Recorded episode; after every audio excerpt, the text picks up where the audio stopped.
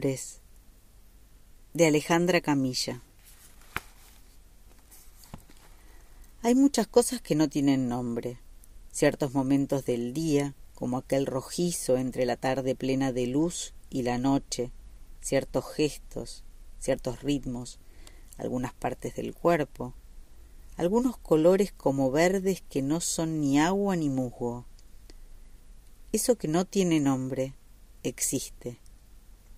Dejamos de nombrar a mi hermano el mismo día en que se fue de casa, cuando yo tenía ocho años, y como si de un manotazo las hubiese arrastrado con él al olvido. Algunas de sus cosas perdieron también el nombre. Una parte de la casa, una zona del río a donde él iba a nadar, sus amigos, lo que le gustaba, lo que solía hacer. Todo eso también dejó de ser dicho. Y hasta la ley por la cual fueron borrados todos esos nombres se impuso sin ser dicha, como se imponen la niebla o el frío. Mi madre podía olvidar cualquier cosa en cualquier momento o permanecer callada días enteros. Sé poco acerca de ella, y ni siquiera sé si le fue difícil dejar de nombrar a mi hermano. Parecía siempre preocupada por algo que pasaba en algún otro lugar, muy lejos. Sandra y yo tampoco hablábamos mucho, pero nuestro silencio era ligeramente diferente al de mi madre. Sé que los esquimales, de tanto ver la nieve, pueden distinguir y nombrar más de diez tipos de blanco, yo aprendí a distinguir muchas formas diferentes de silencio, pero a diferencia de los esquimales, no las nombré. Una vez, mientras Sandra y yo mirábamos televisión, o mejor dicho, mientras ella miraba televisión, le pregunté qué había pasado aquel día. ¿Por qué se fue? dije. ¿Por qué papá le pegó? Respondió sin mirarme, y después habló como si yo hubiese repetido muchas veces lo mismo. Mamá y yo estábamos afuera. Papá llegó y dijo que estaba cansado y que se iba a tirar un rato. Cuando entramos, papá estaba sentado y él estaba en el piso, con un brazo doblado de un modo imposible. Yo intentaba apurarme, preguntar lo más importante. Conocía a Sandra, sabía que no iba a responder mucho más.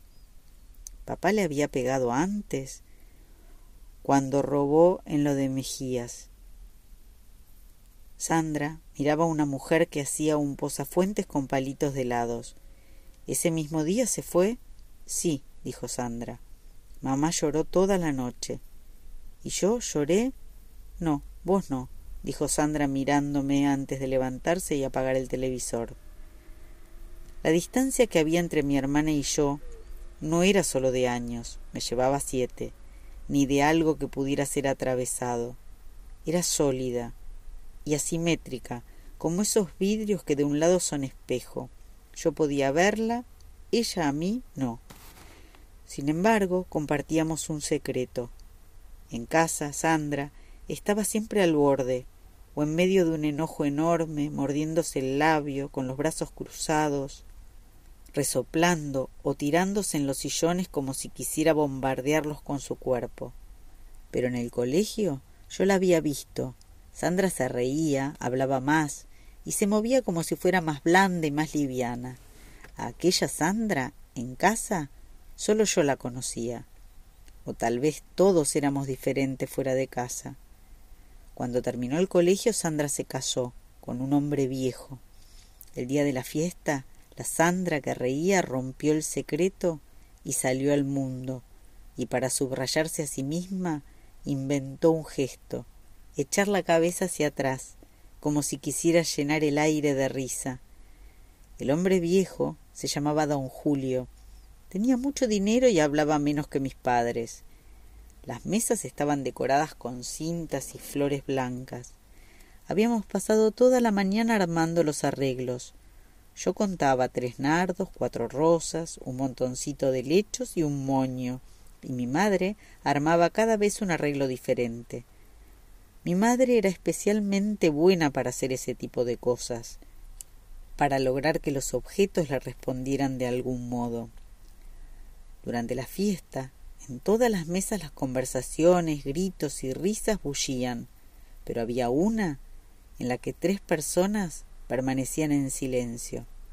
Eran mi padre, que comía mirando el plato, don Julio, que masticaba lentamente mirando a Sandra, y mi madre, que sólo se movía para servirles vino a ellos. Era el contraste con las demás mesas lo que denunciaba la quietud de aquella. Los demás, siempre los demás exhibiendo la diferencia, para finalmente hacerla caer sobre nosotros como un acento. Los demás y sus miradas como dedos que apuntan y sus murmullos como moscas difíciles de espantar. Los demás decían que mi hermano me había hecho algo y por eso mi padre le había pegado. Los demás siempre sabían algo, pero nada que se pudiera preguntar. En poco tiempo Sandra cambió de nuevo, era rubia, y venía a visitarnos en un auto negro. Una vez se quedó varios días con nosotros. Lloraba sentada en la cama y sin cubrirse la cara, como si las lágrimas se le cayeran de los ojos sin que se diera cuenta. Dormía de día y de noche.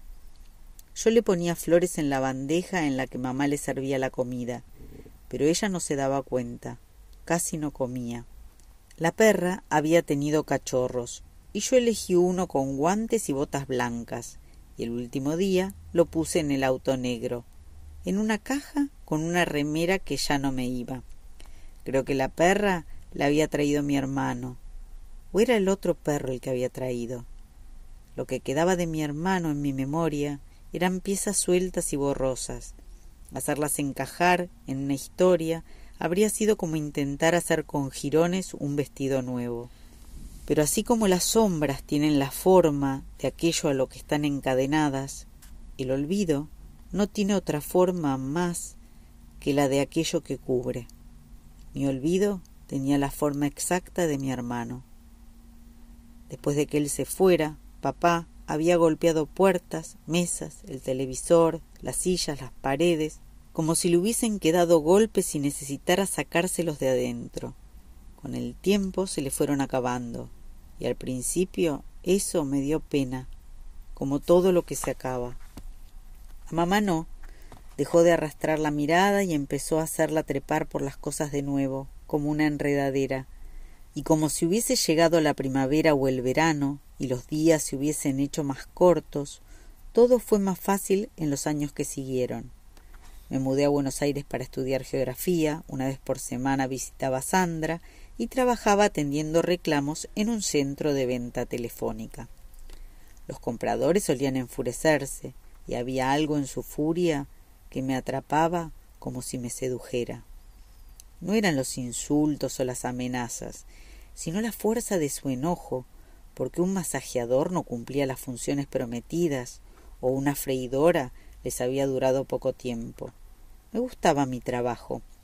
El recuerdo de mi hermano, o debería decir su olvido, había ido quedando atrás, como si los nuevos hechos lo hubiesen ido cubriendo, como se cubre a paladas el cajón de un muerto. Una noche, en que mirábamos una película, le pregunté a Sandra qué había hecho con el cachorro que yo había puesto en el auto aquella vez. ¿Qué iba a hacer? dijo sin mirarme. Lo tiré. No pregunté qué había querido decir. La imaginé, con sus anteojos oscuros abriendo la ventanilla del auto y tirando el cachorro sin mirar. En esa época Sandra hablaba de matar a don Julio de a poco. Le salaba la comida, lo cansaba, lo confundía. Pero era ella quien se veía cansada. Don Julio, en cambio, había rejuvenecido. Yo vivía con dos gatos, Simón y Odessa, y ya daba clases en el colegio superior. Siempre había un alumno al que no quería. Dicho así parece que a los demás los quería. No importaba cuántos ni cómo fueran. Siempre había uno que parecía elegido, y si yo intentaba fingir indiferencia, era peor. Al momento de decirles las notas quedaban como suspendidos. Algo echaba raíces rojas en sus ojos, frágiles y húmedos como burbujas.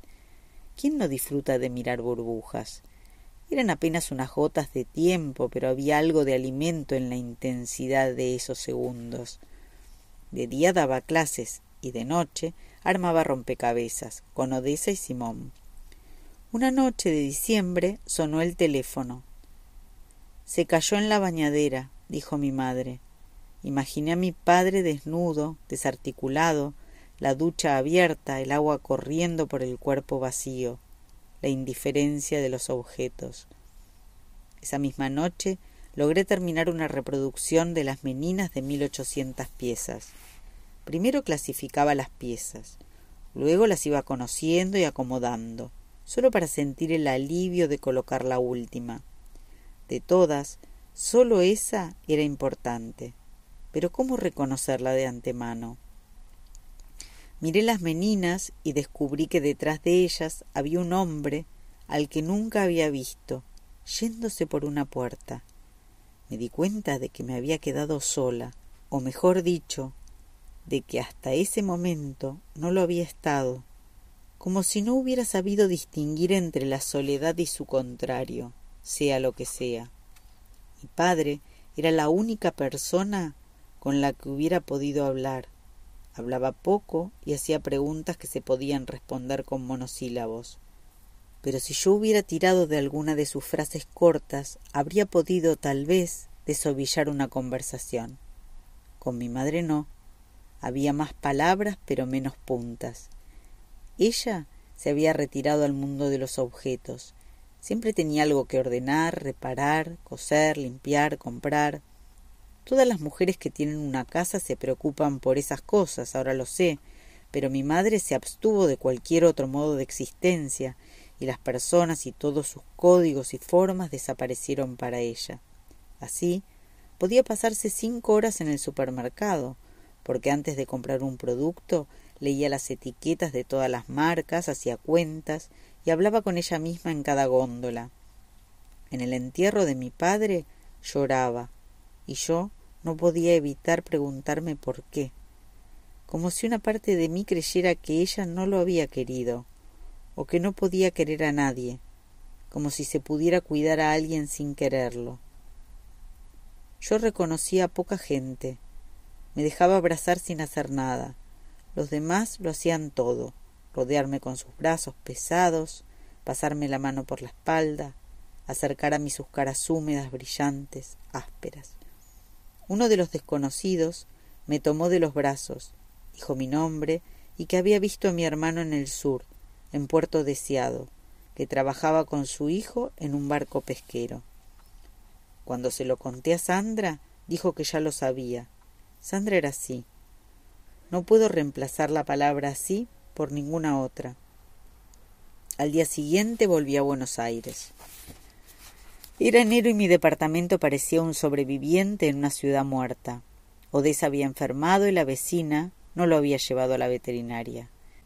Tomaba agua todo el tiempo y no comía. Insuficiencia renal, dijo el veterinario. Hice todo lo posible para que sus últimos días fueran buenos. Una mañana, cuando desperté y la vi, acurrucada como siempre a los pies de la cama, supe que no debía tocarla. Iba a estar fría, fría como mi padre cuando le di el último beso, el último y el primero. Había algo en el modo de dormir de Odessa que era definitivo, no escondía sueños. En los días que siguieron ocurrió lo que ocurre en estos casos. El nombre de Odessa quedó flotando por toda la casa, acomodándose en un rincón del sillón verde, buscando el cuadradito móvil de sol a la mañana. A veces yo decía su nombre, entero o a medias, cuando llegaba a casa o cuando escuchaba un ruido como el que hacían sus uñas contra la alfombra del living. Pero entonces ocurrió algo extraño. Simón comenzó a responder al nombre de Odessa, como si el único modo de no extrañarla fuera reemplazarla, convertirse en ella, Tardé dos días en tomar la decisión y finalmente llevé a Simón al jardín botánico. Era raro encontrar un lugar así en medio de la ciudad, escondido y abandonado y al mismo tiempo tan vivo. Diferentes especies crecían enredándose unas con otras, y había tal cantidad de verdes que no parecían faltar los demás colores. El aire era dulce y en él flotaban mariposas. Hacía años que yo no veía una mariposa. Me conmovieron, como si se me hubieran metido dentro. Simón no quería salir de su jaula de plástico, pegado al fondo, como amontonándose, levantando las manos para defenderse. Me dio tristeza, y esa tristeza confirmó la decisión de devolverlo a donde pertenecía aún a riesgo de que no sobreviviera. No sé cómo se relacionan la muerte de mi padre, la de Odessa y la idea de buscar a mi hermano, pero dos días después tomé un avión a Comodoro Rivadavia, la ciudad más cercana a Puerto Deseado. El único modo de llegar era atravesando desde allí parte del desierto patagónico. Parecía apropiado que lo deseado estuviera detrás de la tierra más dura, más hostil, más seca, pero al llegar descubrí que el pueblo, lo deseado, no era otra cosa más que otra forma de hostilidad y de dureza. Me hospedé en un hotel desde el que podía ver el muelle en el que recalaban los barcos pesqueros, como si yo supiera cuál era el barco y cómo era mi hermano. Pasaban los días caminando y armando rompecabezas. Era imposible conseguirlos en deseado. Entonces le pedí a Sandra que me enviara varios por correo. No sé si por una cuestión de espacio o de peso, me envió solo las bolsas con las piezas sueltas. Entonces descubrí cuánto más interesante era descifrar la imagen antes que copiarla de la tapa de las cajas. Creo que algunos ajedrecistas piensan mejor la jugada sin mirar el tablero, Así también yo caminaba por los acantilados pensando en las piezas, sus colores, formas y claves ocultas. El aire olía a mar, y eso parecía algo bueno. Me costó encontrar a mi hermano en las listas de tripulantes, sin decir su nombre y sin saber que él había decidido usar el apellido de mi madre. Cuando lo encontré, me dijeron que esos barcos no operaban en el verano. Decidí esperar y como si planeara quedarme, busqué trabajo. Después de descartar algunas otras, me quedaron dos alternativas para mantenerme ocupada y ganar algo de dinero una guardería de niños en una empresa petrolera y un bar cerca del puerto. El encargado del bar se limitó a decirme el horario, el sueldo y aclararme que si quería hacer una changa con alguno de los marineros tenía que pagar una comisión al establecimiento. Así llamó el hombre al bar mientras se metía la remera dentro del pantalón. No me presenté a la entrevista en la petrolera. Entre las mujeres que trabajaban en el bar había mozas y también prostitutas, y entre ellas me sentí más cómoda que en la sala de profesores del colegio.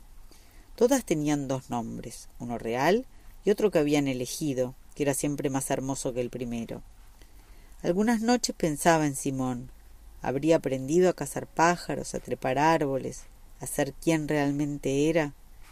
Le escribí una carta a Sandra, pero nunca la envié. Es difícil hacer silencio por escrito.